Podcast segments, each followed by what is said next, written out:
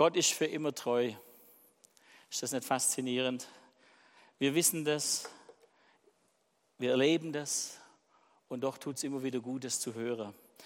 Aber das ist meine Freude, dass ich mich zu Gott halte und meine Zuversicht setze auf Gott, den Herrn.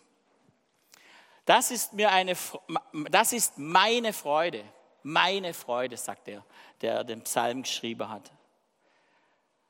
Dass ich mich zu Gott halte und meine Zuversicht setze auf Gott, den Herrn. Zuversicht, Zukunft, Vertrauen und Sichtweise. Der, der diesen Psalm geschrieben hat, mal gucken, wer das war. Uiuiui, ui, ui, ist der lang, der Psalm? Vom Asaf. Der hat diesen Satz geschrieben und er, er hat es voller Überzeugung gelebt. Wir sind in Erinnerung, in Wiederausrichtung auf die Eingangspsalmen und den Eingangsgedanken für dieses Jahr. Psalm 84, Vers 3 und Vers 11. Meine Seele verlangt und sehnt sich nach den Vorhöfen des Herrn. Mein Leib und meine Seele freuen sich in dem lebendigen Gott. Denn ein Tag in deinen Vorhöfen ist besser als sonst tausend. Ich will lieber die Tür hüten in meines Gottes Haus, als wohnen in der gottlosen Hütte.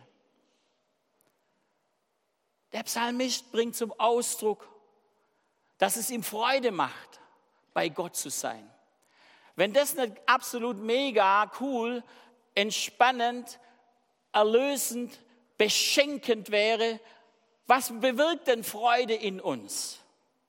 Wenn Gott so ein Griesgram, so ein allstrafender, allübermächtigender, überwältigender, autoritärer, was weiß ich was wäre, würde das Freude machen. Jesus lehrt uns zu sagen, aber lieber Vater, was uns zeigt, dass Gott ein Vater ist, ein Vater, der der rechte Vater ist über alles, was da Kinder heißt, sagt Paulus. Gott wird uns als Vater beschrieben und diese, diese Psalmisten, die bringen das zum Ausdruck. Es ist mir eine Freude. Meine Seele verlangt und sehnt sich nach den Vorhöfen des Herrn. Die Freude, bei Gott zu sein, die Sehnsucht, Gott zu begegnen. Was bedeutet denn das? Was passiert denn, wenn wir Gott begegnen?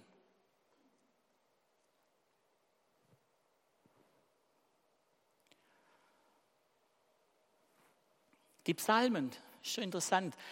Irgendwie schon zufällig oder auch nicht, wenn man die Bibel nimmt, das Bibelbuch, nicht nur die Apps, wie sie ich auf meinem iPod, äh, iPad habe, dann sind sie ungefähr in der Mitte dieses Buches. Wenn du die Bibel schnappst und ungefähr in der Mitte aufmachst, kommst du zu den Psalmen. So, die Psalmen, kann man so sagen, das war so das Zentrum des Gebetslebens des Volkes Israels. Das ist ein großartiges Liederbuch im Herzen der Bibel, was, die tägliche, was das tägliche Lebenselixier des israelischen Volkes war, der Juden, aber auch das tägliche Lebenselixier von Jesus. Auch das tägliche Lebenselixier seiner Jünger. Die waren ja so geprägt.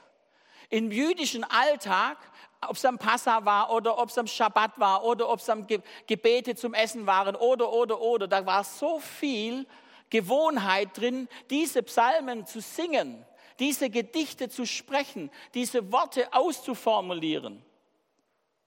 Die Psalmen gehören übrigens zu den ältesten Gedichten der Welt. Die Psalmen, die sind voller Kraft und voller Leidenschaft. Ich habe es ja gerade schon vorgelesen. Die, die Psalmen, die sind voller entsetzlichem Elend und voll unbändigem Jubel, voller zarter Sensibilität und voller kraftvoller Hoffnung. Und die stehen in der Mitte der Bibel, im Zentrum vom Wort Gottes. Als Bild darf man das gerne so sagen.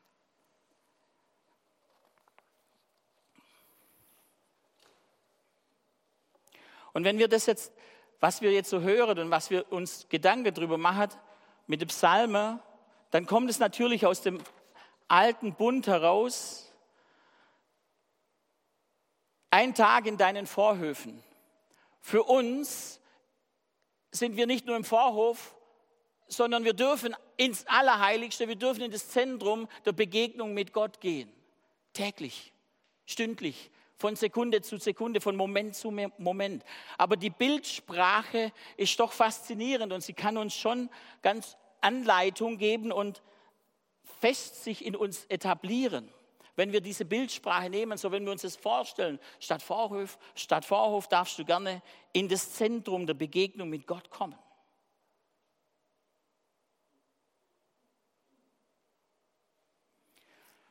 Für die war es damals die wo diesen Psalm geschrieben und für das Volk, die diesen, die Orthodoxen, die das ernst genommen haben, die haben daraus ihre Lebensgewohnheiten, ihre Tagesrhythmen gestaltet. Es war für sie eine Gewohnheit, es war für sie ein Begehren und es war für sie eine Lust, dahin zu gehen, da zu sein, da ihr Leben zu verbringen, über Gott nachzudenken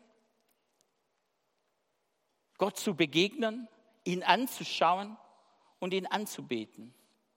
Es war für sie ein Ort von Genuss. Schmecket und säet, wie freundlich der Herr ist. ist Genuss.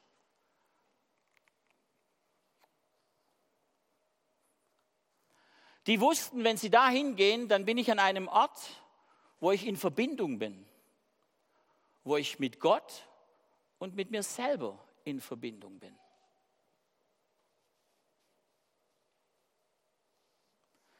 Und die wussten dann, in dem Moment, wo diese Verbindung entsteht, da bin ich mit mir, mit mir selber im Reinen, mit meinen Emotionen, mit meinem Schöpfer. Da kann ich mit mir umgehen, da kann ich mich reflektieren, da kann ich mich anschauen. In deinem Licht sehen wir das Licht, sagt uns das Wort Gottes. Dein Wort ist meines Fußes Leuchte und ein Licht auf meinem Weg. Überall da, wo wir zusammenkommen, überall da, wo wir in den Tempel gehen, überall da, wo wir die Gegenwart Gottes suchen, begegnen wir Gott und seinem Wort. Begegnen wir dem Schöpfer des Himmels und der Erde. Begegnen wir dem, der eine riesige Sehnsucht hat, eine riesige Liebe. Es gibt keine größere Liebe, die Gott, wie, wie, wie Gott sie hat, von irgendjemand. Keiner kann so lieben wie Gott, so aufopfernd, so sich hingebend. Und jedes Mal, wenn wir diesen Gott suchen, wenn wir Gott suchen, begegnen wir ihm in seiner Liebe, in seiner Treue, in seiner, in seiner Güte. Und die wussten das damals. Es ist mir eine Freude. Es war Gewohnheiten, weil sie, weil sie wussten, dass ihre Bedürfnisse, die sie tief innerlich in sich tragen, darin gestillt werden. Gott, der die Seele beruhigt, Gott, der das, die Bedürfnisse, der ihre Bedürfnisse stillt.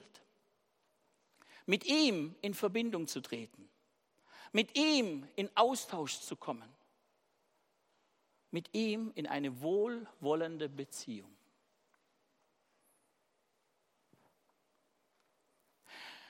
Ich weiß nicht, was wir ab und zu für Bilder über Gott in uns tragen, wenn wir zu ihm kommen.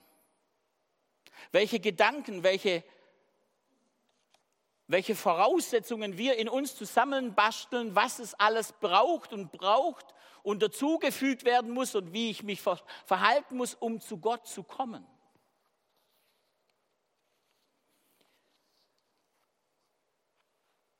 Die hatten diese Gewohnheit in den Tempel zu gehen, in den Vorhof zu gehen.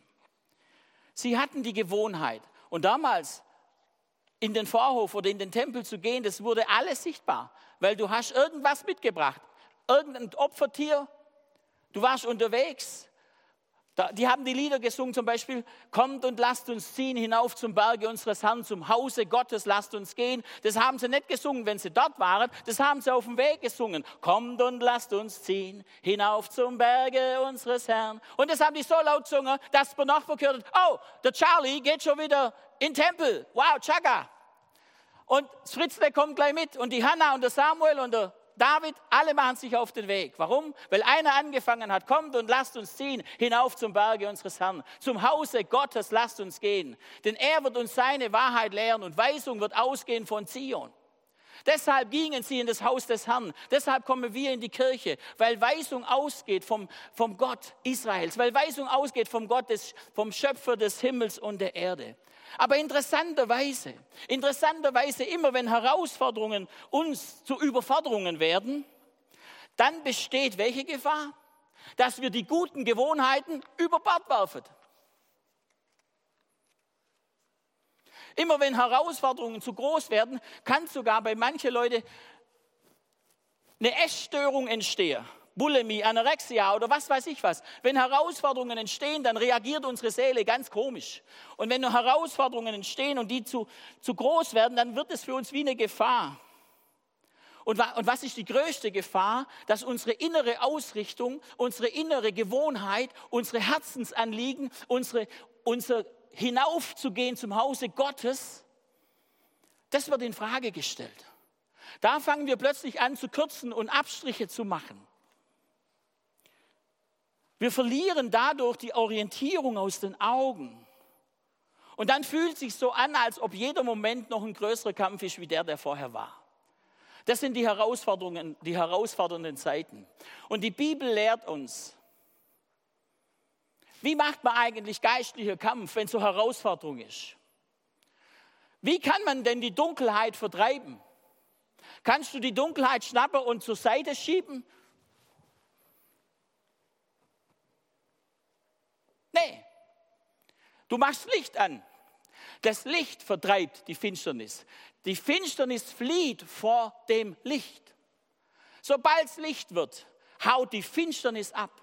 Und dann steht da, widersteht dem Teufel, so wird, er, so, flieht er, so wird er von euch fliehen, naht euch zu Gott, so naht er sich zu euch. Was heißt denn dem Teufel widerstehen? Das heißt, dem Licht zu glauben, nämlich Jesus zu glauben.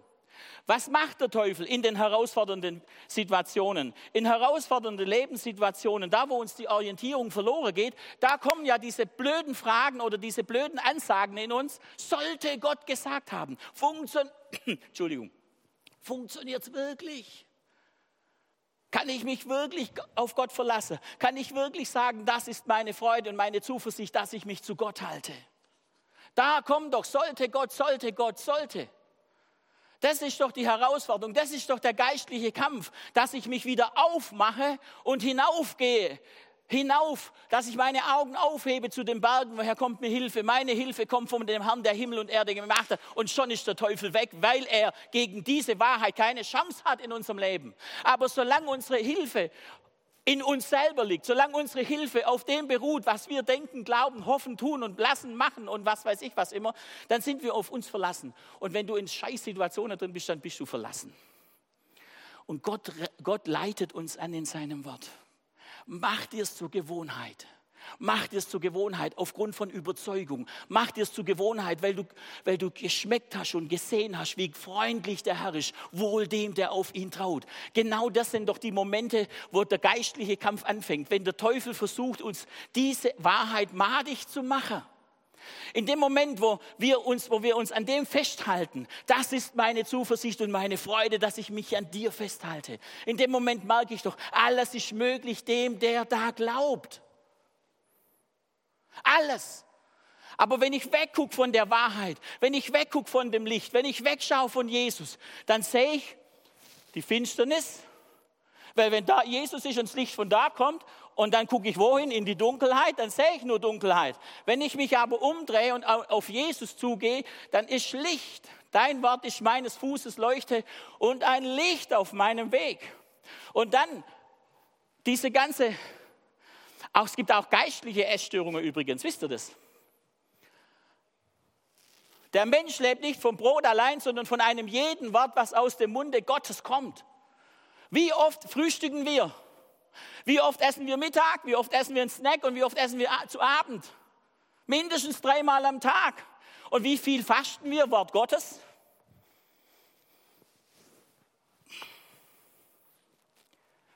Du lebst aus der Nahrung des Wortes Gottes.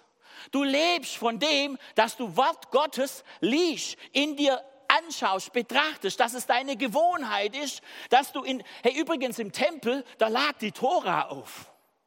Da lag das Wort Gottes, da war das Opfer, da war alles präsent, da gab es Gebete. Und du bist der Tempel des Heiligen Geistes. Was liegt in unserem Tempel? Ist das eine leere Hütte? Oder ist da Opfer drin? Ist da Wort Gottes drin? Ist da der Leuchte drin? Sind da die Schaubrote drin? Sind da, sind da die Waschbecken drin? Ist da die Erkenntnis, dass der, der Gott nachfolgt, dass der wie Petrus, was hat Petrus gesagt, als Jesus mit der Schüssel kam und ihm die Füße waschen wollte? Das widerfahre wir wohl nicht. Wie war das genau, der Satz, Ostergarten? Andi, was hat er gesagt? Das tun wir, wie war der Satz von Petrus? Petrus hat ihm widerstanden, als Jesus mit der Schüssel kam. Und das sind die Momente, wenn wir diese Gewohnheiten nicht pflegen. Wenn Jesus mit der Schüssel kommt und uns die Füße waschen will. Wenn Jesus kommt mit seinem Wort und sagt, komm, nimm, Brot, nimm vom Brot des Lebens, nimm das, was ich dir biete. Nimm mein Wort, mein Wort ist deines Fußes Leuchte und ein Licht auf deinem Weg. Nimm das. Und wir haben Essstörung. Wir haben keinen Bock zum Essen. Muss ja lesen. Ich lese auch nicht gern. Aber wenn ich das lese, dann kriege ich Hunger. Und immer in diesen herausfordernden Zeiten scheint es so, zum Wohl, als uns die, dass uns die guten Gewohnheiten flöten gehen. Und da beginnt der geistliche Kampf. Genau da. Und warum gehen sie denn flöten? Doch nicht, weil da irgendwo so ein Typ wie ein Monster aussieht, mit Pferdefuß uns hinterherläuft, sondern weil das Monster in unserem Kopf ist und uns ins Ohr flüstert.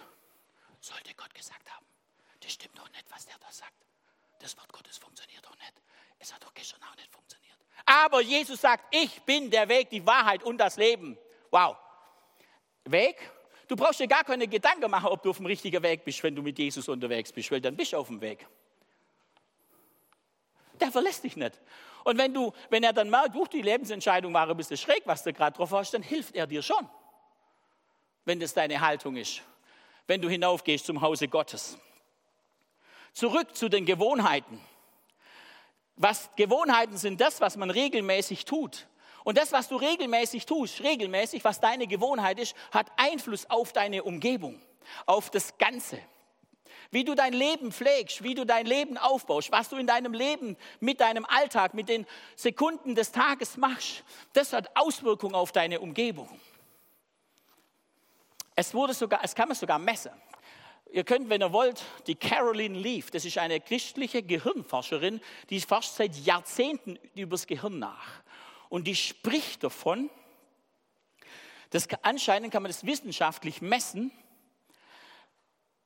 wenn jemand positiv ist, dann ist seine, seine Atmosphäre wie so eine Glocke, ganz, ganz weit. Und wenn jemand bitter, griesgrämig, neidisch, unversöhnlich ist, dann wird diese Atmosphäre immer enger.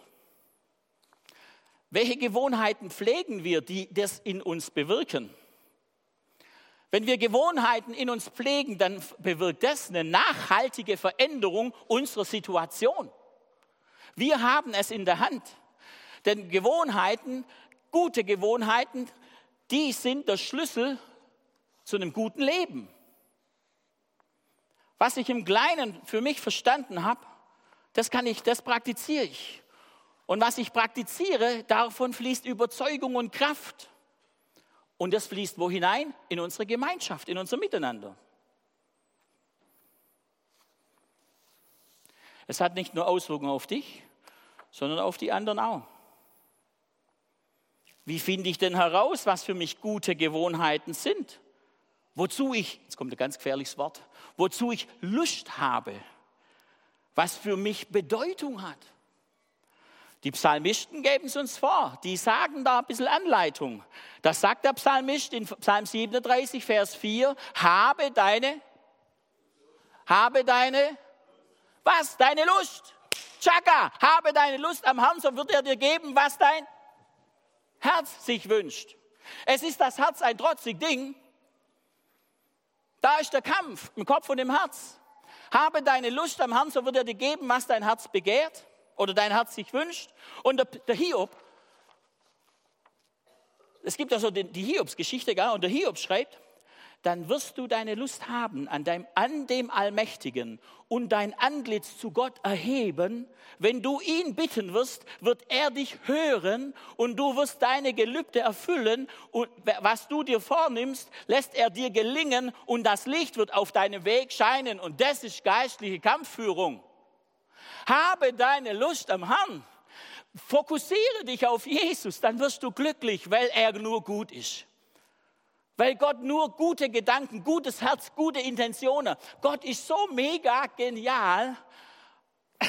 Er ist absolut klasse.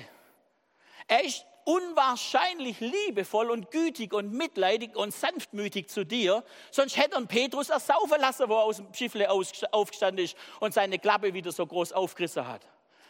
Habe deine Lust am Herrn und er wird dir geben, was dein Herz sich wünscht. Das ist eine Gewohnheit. Eine Lust kriege ich nur dann, wenn ich anfange zu schmecken, wenn ich anfange zu probieren, wenn ich anfange, mich mit dem auseinanderzusetzen. Und dann werde ich immer, nicht umsonst hat man bei einem guten Essen einen Appetizer, einen Appetitanreger. Wenn man weiß, da kommt noch mehr. Wow, Gang 1 ist der erste Appetitanreger, ist vielleicht ein kleines Schlückle von irgendeinem, so ein gutes Getränk. Und dann kommt der, der, der Salat und dann kommt dasjenige und dann kommt das andere. Und zum Schluss ist das vegane Tofu-Steak oder das schöne Ribeye-Steak oder was auch immer auf dem Teller. Und du bist satt. Du sättigst dich an dem Essen, was dir der Herr gibt. Was steht im Psalm 23? Er deckt den Tisch im Angesicht. Was bedeutet denn das, wenn Gott einen Tisch deckt? Wir haben es gerade gesungen. Übrigens, viele von den Liedtexten kommen aus dem Psalmen, sind Gedanken und Prinzipien aus dem Psalmen. Er deckt den Tisch im Angesicht einer Feinde, nicht seiner Feinde. Ich sage es mal ein bisschen provokativ, Gott hat keinen Feind. Das erlaubt sich keiner, nicht mal der Teufel, Gottes Feind zu sein. Weil er ganz genau weiß, wo der Battle der Most holt. Nur wir wissen es nicht. Wir wissen es nicht mehr. Wir tun uns schwer, weil wir ihn vergessen anzuschauen.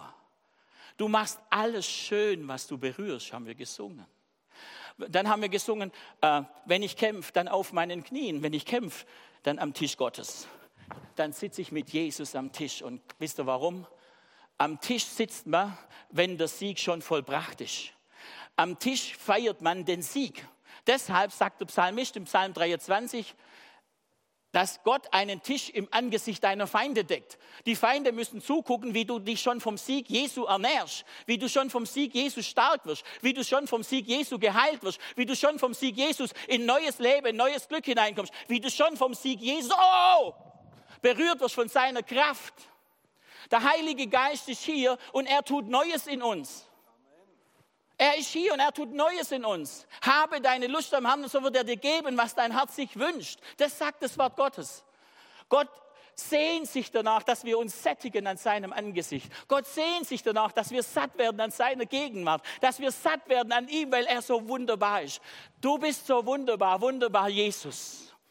Und er berührt dich jetzt und ich bete jetzt, dass du da, wo deine Niere durchdreht zurzeit, dass die geheilt werden. Dass da, wo du Blut in deinem Urin drin hast, dass das jetzt aufhört, die Niere wieder zumacht und das Richtige rauslässt, was rausgehört und das, was drin bleiben soll, drin bleibt. Amen.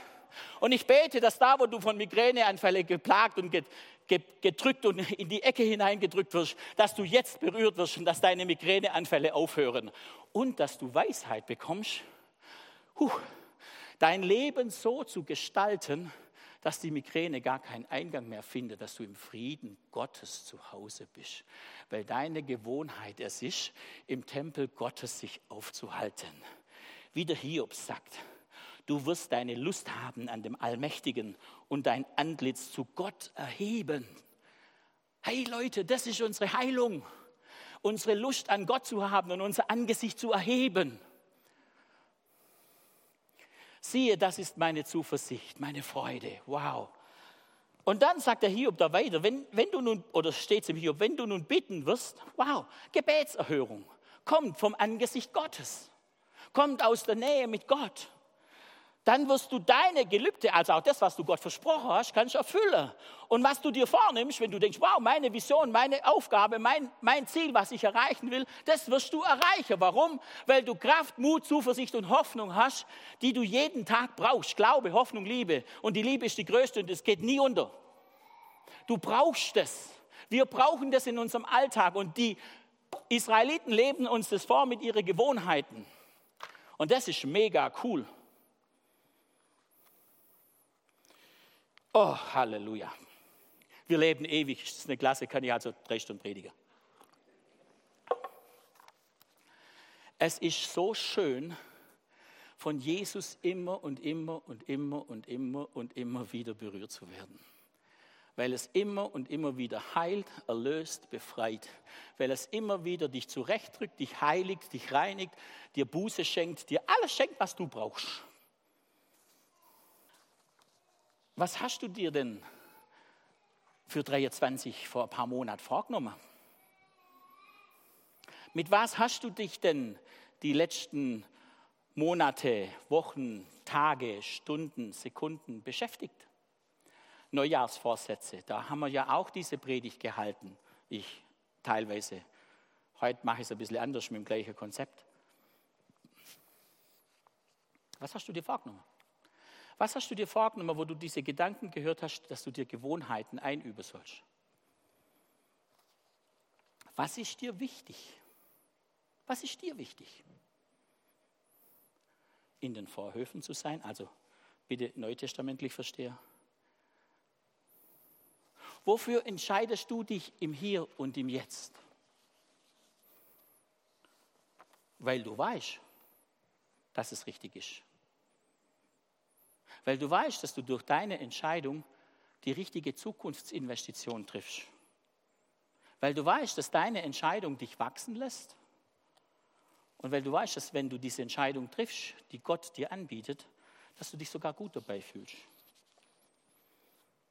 Ich möchte jemand sein, der selbstverständlich im Vorhof wohnt oder im Tempel Gottes zu Hause ist und sein Leben in der Gegenwart Gottes lebt.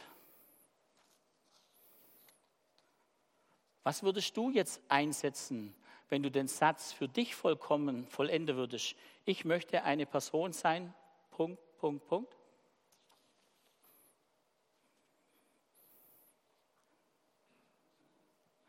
Ich muss nicht irgendwas abhaken, irgendwas erfüllen, irgendjemand glücklich machen, irgendjemand zufriedenstellen, sondern wer will ich sein? Punkt, Punkt, Punkt. Wer willst du sein? Man hatte vielleicht so gesagt, ich will jemand sein, der gesund lebt. Ja, gesund ist halt vegan oder vegetarisch oder lässt das weg oder jenes weg. Aber was macht denn deine Seele gesund? Wie verhält sich ein Mensch, der gesund lebt?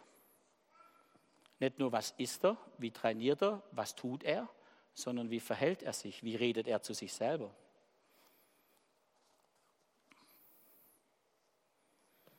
Dann eine weitere Frage an dich, an mich. Warum möchtest du das tun? Wofür?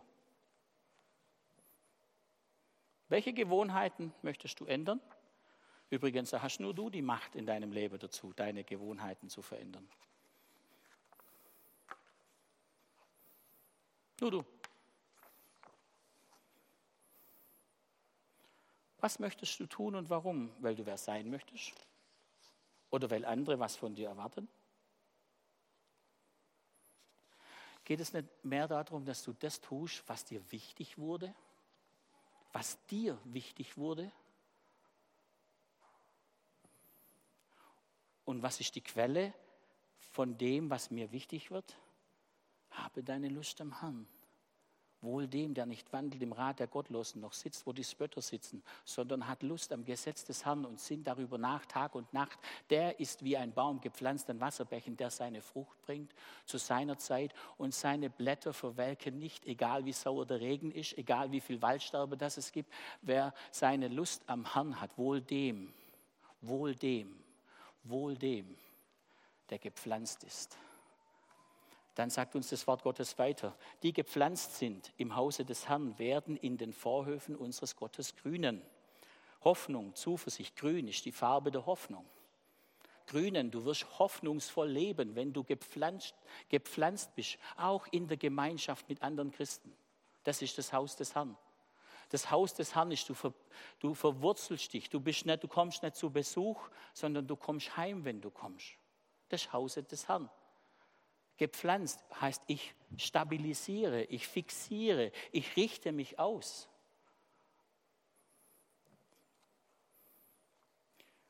Und dann kommt daraus Frucht. Frucht, Frucht des Geistes ist, die Frucht aber des Geistes ist Liebe, Freude, Friede, Geduld, Freundlichkeit, Güte, Treue, Sanftmut, Keuschheit.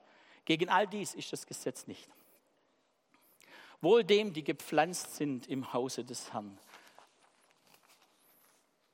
die werden Frucht bringen. Das gehört einfach dazu. Das ist einfach das, was Gott, wie Gott das Leben so geordnet hat.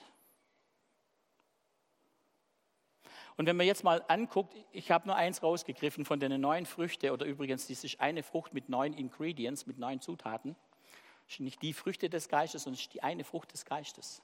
Also kannst du sagen, ich bin nur freundlich und habe keine Treue und keine Güte. Lass uns mal Liebe anschauen. Liebe, wenn die Frucht wächst und Liebe wird in mir größer, wer schmeckt denn, wer, wer kann denn sich von dieser Frucht der Liebe ernähren? Hoffentlich du, wenn du mir begegnest. Liebe ist immer für den anderen da. Liebe bedeutet, oder ich würde so, wenn man mir zuhört, sage ich das öfters, Liebe ist Fürsorge. Liebe ist das unbedingte Interesse am Wachstum des anderen. Liebe ist das unbedingte Interesse am Wachstum des anderen. Wer liebt, dem ist der andere wichtig.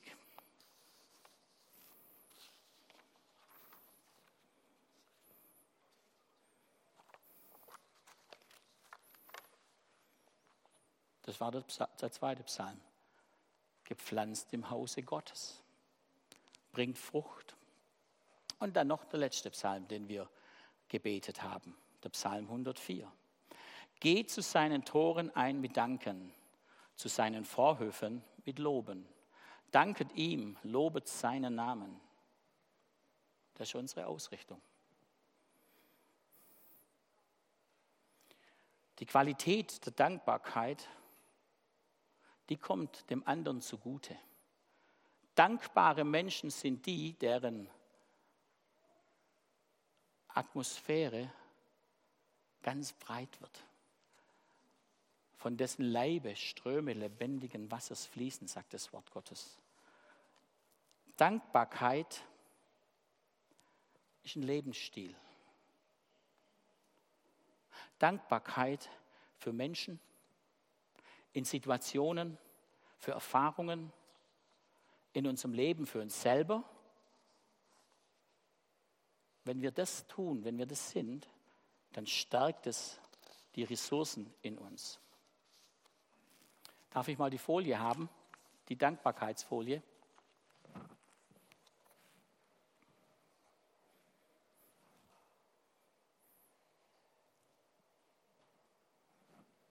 Je mehr wir zum Kenner der Dankbarkeit, das habe ich geklaut, okay? Je mehr wir zum Kenner der Dankbarkeit werden, desto weniger sind wir Opfer von Ärger, Depression und Verzweiflung. Dankbarkeit wird zu einem Elixier, das die harte Schale unseres Egos, unseren Wunsch zu besitzen und zu kontrollieren, langsam auflöst und uns zu einem großzügigen Wesen werden lässt. Der Sinn für Dankbarkeit bringt eine echte spirituelle Tiefe hervor, öffnet unser Herz und macht unsere Seele weit. Geht zu seinen Toren ein mit Danken, Dankbarkeit. Kommt in seine Vorhöfe mit Loben. Dankbarkeit. Dankbarkeit macht dein Leben gesund. ein paar Tipps zur Dankbarkeit, die du mit heimnehmen kannst. Wie du willst. Wenn du dich abends oder unterm Tag mal hinsetzt oder reflektierst, was hat dir eigentlich jetzt das Gefühl der Dankbarkeit geschenkt? Was war gerade, was dich dankbar macht? Dass du bewusst drüber nachdenkst, dass du diesen Tipp in dir aufnimmst und das mal anschaust. Was macht dich denn gerade dankbar? Und dann guck mal, was passiert denn in dem Moment? Schau dich mal an, was passiert in dem Moment, wo du dankbar bist? Vielleicht kannst du es gleich mal ausprobieren, wenn du willst. Nimm mal eine Situation, wo du merkst, wow, das war, das, da bin ich mega dankbar, was heute Morgen auf dem Tisch stand. Der gute Kaffee oder das Frühstücksei oder die gute Nacht oder gestern oder jenes. Was für ein Gefühl hinterlässt es in dir? Und dann, wow, ich nehme nehm wahr, da ist was passiert, das macht mich dankbar, das, da geht es mir richtig gut dabei. Welches Bedürfnis hat jetzt diese Situation in mir gestillt? Was hat die Handlung des anderen oder der Situation in mir bewirkt und welches Bedürfnis wurde dadurch gestillt? Und dann sag Gott Danke. Schreib's, schreib's auf oder wie auch immer. Sag Gott Danke für die Dinge, die er dir geschenkt hat. Dankbarkeit bewirkt so vieles in uns. Dankbarkeit macht Raum deiner Seele, macht dein Herz weit. Das waren so die Eingangsgedanken in dieses Jahr, in unsere Gebetszeit hinein. Gewohnheiten, Stabilisierung, Lebensausrichtung und Haltung. Das war die Predigt heute. Welche Gewohnheit hast du? Wo bist du stabilisiert? Bist du verwurzelt? Welche Herzenshaltung, Ausrichtung hast du? Und das bringt in dir Entfaltung. Entfaltung von dem, was Gott in dich hineingelegt hat. Es ist noch viel mehr, was Gott unter uns tun will. Es ist noch viel mehr, Gott will dich noch viel mehr berühren, Gott will uns heilen, Gott will uns begegnen und Gott will uns frei machen, weil er in unserer Mitte ist. Gott möchte, ähm, die Kinder dürfen gerne hier dazukommen. Ich, ich, wir sind ein bisschen über der Zeit. Die Kinder dürfen gerne hier reinkommen. Ihr Eltern würdet ihr bitte eure Kinder holen. Wenn, wenn ihr wollt, dass ich weitermache, ich möchte gerne noch ein paar Sachen beten und ich möchte gerne noch ein paar Sachen aussprechen, wo ich empfinde, dass der Heilige Geist an dir tun, an uns alle hier tun will. Und wenn du das hören möchtest, dann darfst du gerne da bleiben, dann wollen wir gerne weitermachen und holt doch eure Kinder, dass die nicht im Haus rumrennen und die Bude unsicher machen hier. Gott will uns berühren. Gott will uns ausrichten, Gott will uns heilen, Gott will uns trösten, Gott will uns Gutes tun.